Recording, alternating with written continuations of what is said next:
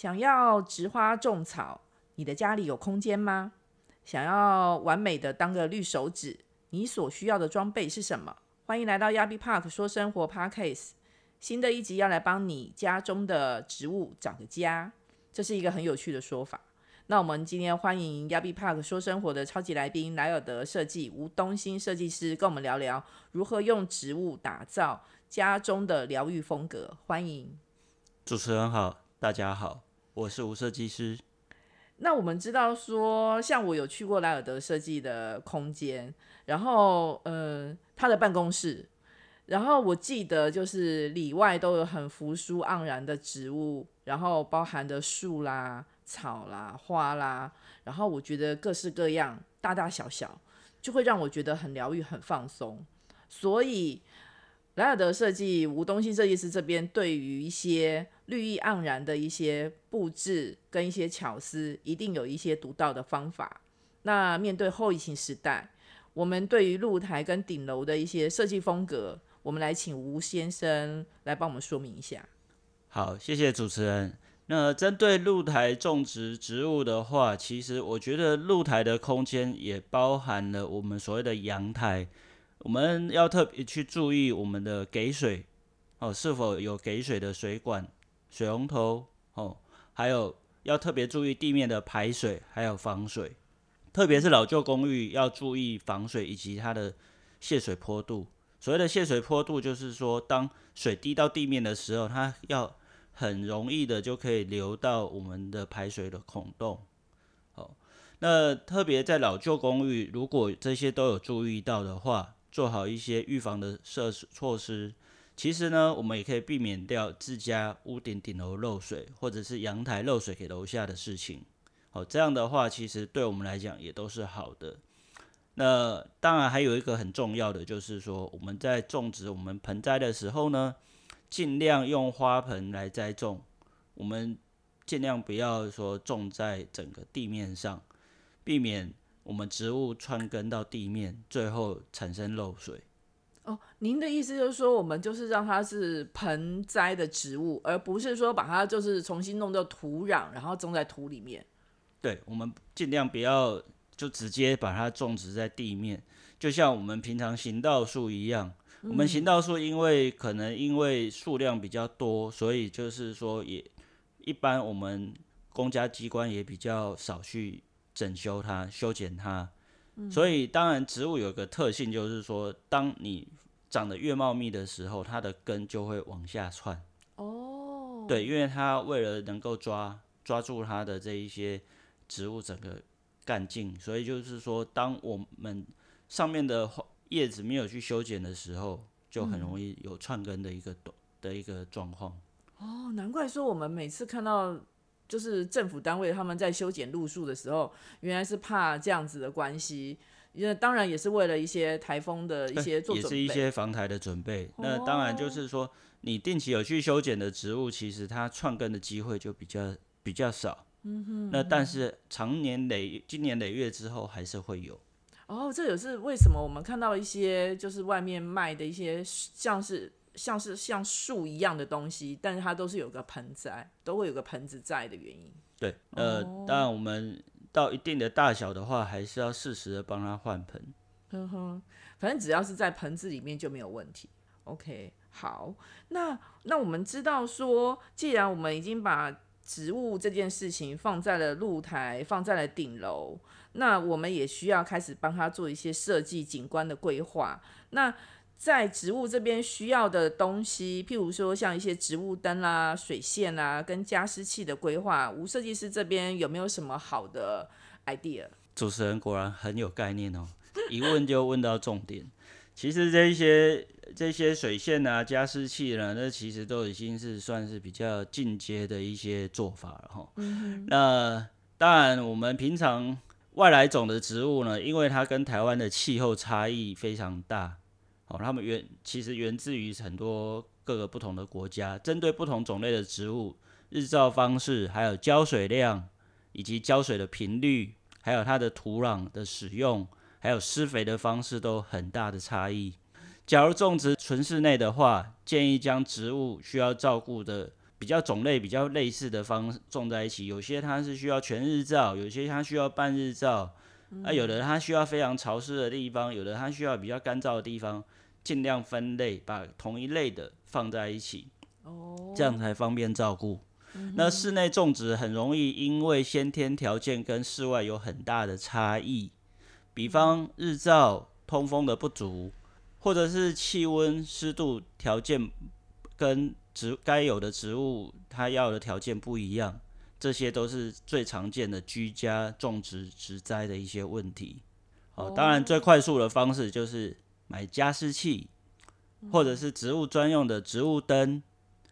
哦，搭配冷气、空调还有电扇，这一些就会呃稍微改善植物的一个生长。当然，听众们假如有想象力的话，可能会联想到这就有点像是温室。没错，其实现在室内种植植物就是这种概念，其实就是已经有一点专门为植物量身定制它所需要的一个场域跟环境。嗯哼。哇，那这样起来就变成说，我们就是可以替我们的阳台或者是我们的顶楼做一个小型的温室的概念喽。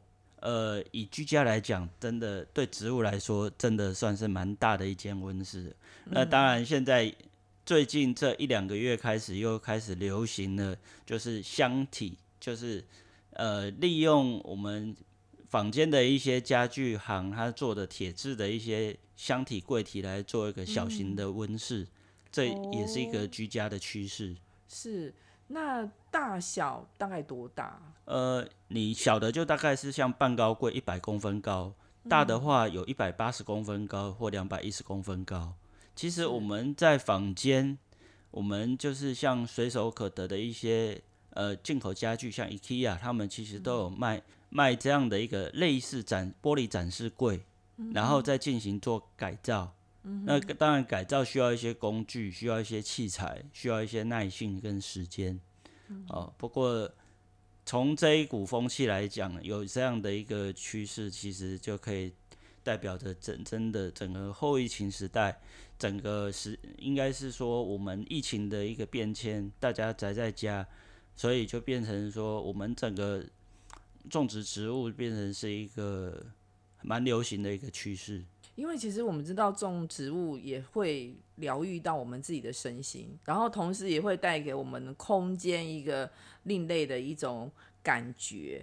那您这边大概可以聊一聊，就是说以以您的观察跟您的一些种植的方法，你有没有什么建议？就是说我们在空间室内里面，我们可以先从哪几款的植物先入手，同时又可以增加设计风格的一个。一个比较疗愈的一个方式，这个是一个非常好的问题哦。嗯，呃，现在都会生活地小人多，哦，住宅空间也非常有限，特别是在都会区，很多人甚至就是早在早期的时候就把自己家里阳台外推了。嗯，所以相对的，所所有空间几乎都是给人住的。嗯，那一般种居家的种植，其实现在很多都是利用一些。剩余的台面或柜子的台面或其他地面的一些机灵空间，所以呢，这时候假如你们家还有阳台，那就更珍贵了。对，那其实，在台湾呢，室内的一个植花植草，早期最早期是一些有钱有闲的人在家里种植一些盆栽，那些盆栽都非常名贵。少则一二十万，多则上百万都有可能。哦，所以都是一些有钱人家在玩一些松类啊、乔木类的或灌木类的东西当做盆景。哦，那其实这个源自于我们在在古代的时候，有一些呃读书人家或者是有钱人家做官的家庭里头，都会有这样的一些盆栽的一个文化。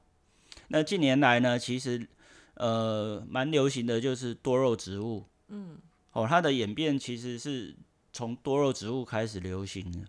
然后那时候，因为我们在办公室在办公的时候，不管是电脑啊，或者一些三 C 设备比较多，然后养了多肉植物，其实是可以抗辐射，同时呢也很疗愈。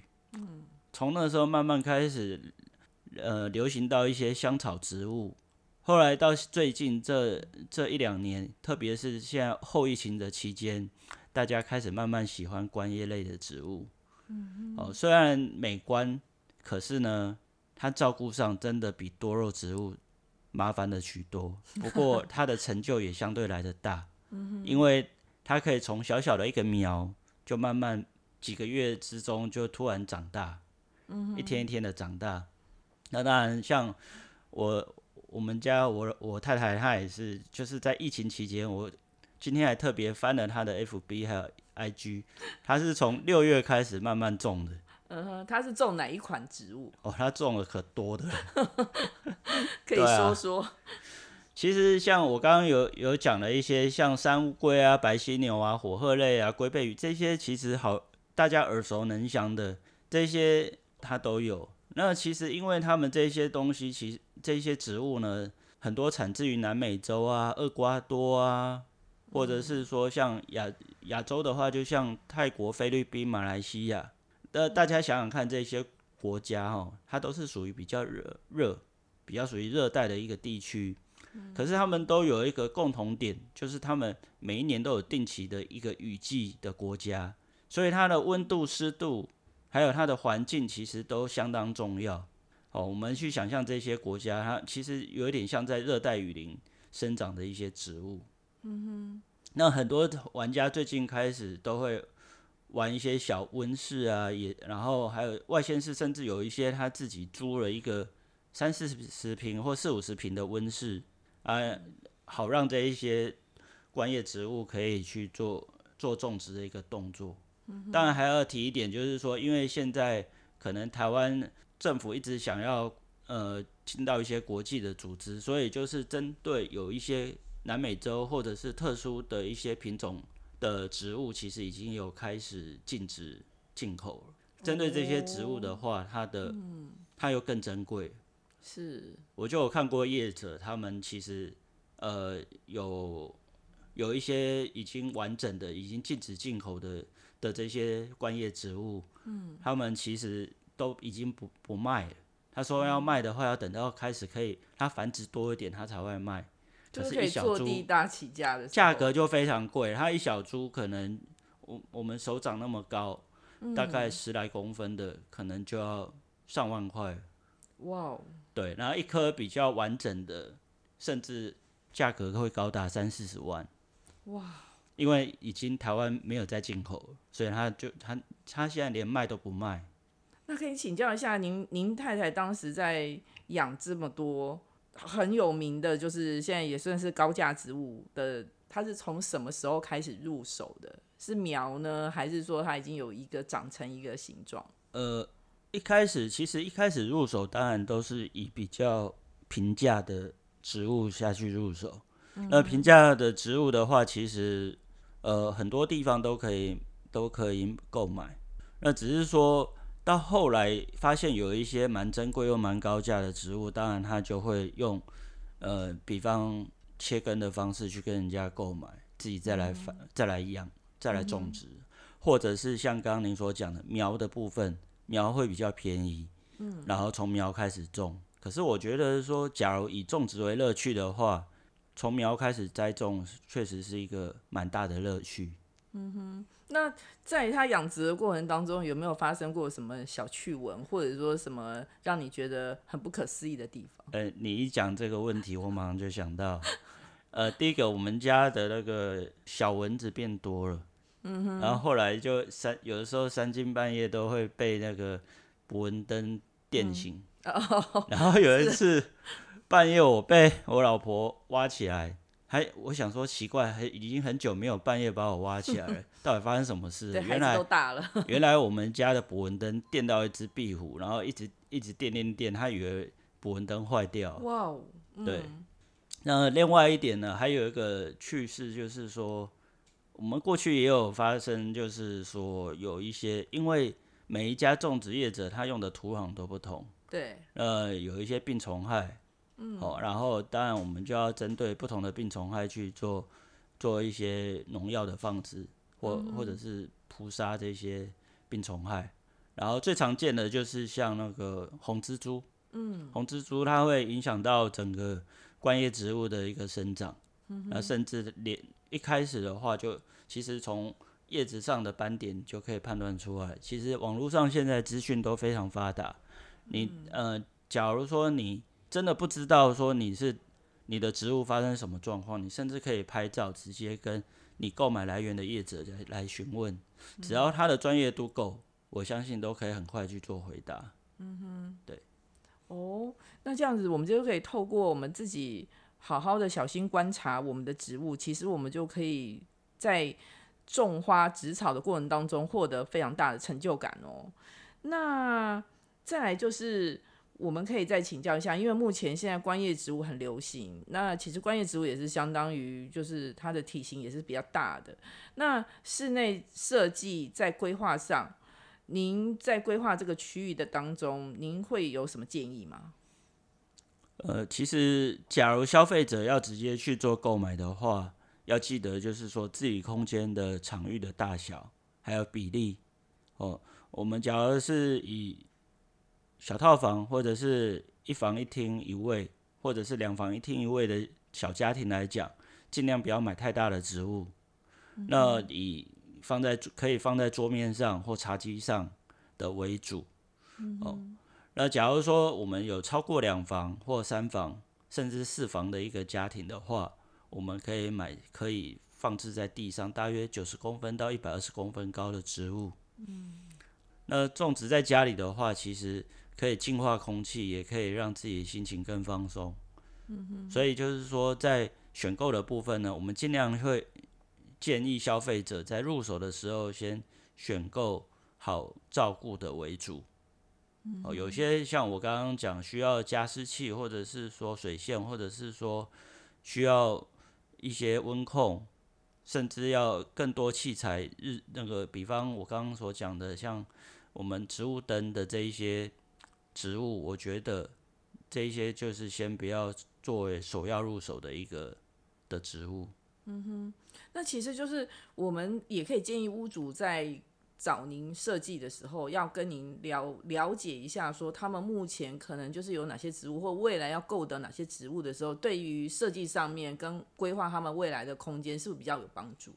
这当然有必要，因为就像就像选购家具一样，有一些客户他可能觉得说他要他想要自己选，可是我也会建议这些消费者，就是说至少尺寸。